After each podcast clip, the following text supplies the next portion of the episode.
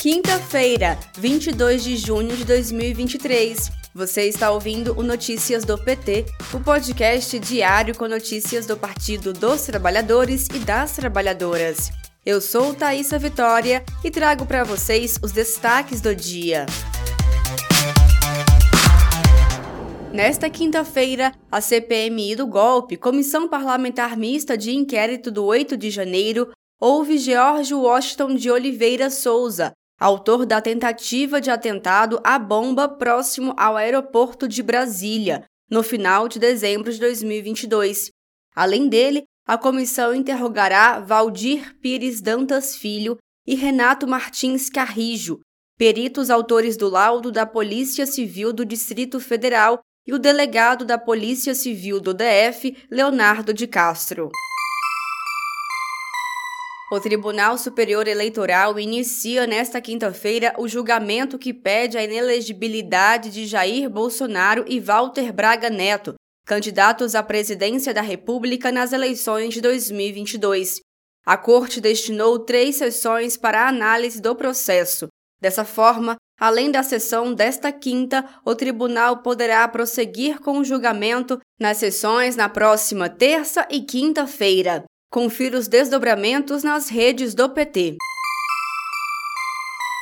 O plenário do Senado aprovou nesta quarta-feira, 21 de junho, por 57 votos a 17, o regime fiscal sustentável, proposta do governo Lula para substituir o fracassado teto de gastos. O texto, também aprovado pela Comissão de Assuntos Econômicos do Senado Federal, segue para nova análise da Câmara, devido às alterações feitas pelos senadores. As duas principais mudanças no texto aprovado pelos senadores foram a retirada dos recursos do Fundeb e do Fundo Constitucional do Distrito Federal, além das áreas de ciência, tecnologia e inovação, dos limites impostos pela nova regra fiscal.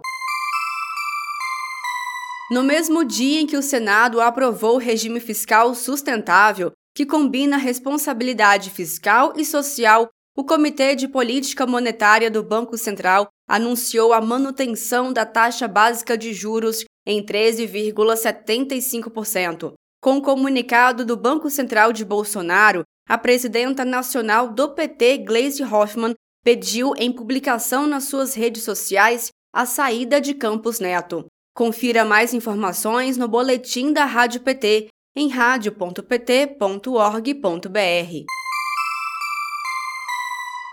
Ainda na quinta-feira, o Senado Federal aprovou, após quase oito horas de sabatina e duas votações, a indicação do advogado Cristiano Zanin para exercer o cargo de ministro do Supremo Tribunal Federal na vaga aberta pela aposentadoria de Ricardo Lewandowski.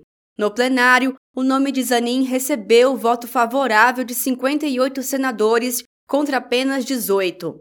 Na Comissão de Constituição e Justiça, o resultado foi de 21 a favor e 5 contra. Com esses resultados, Zanin supera em votos os últimos quatro indicados para o STF.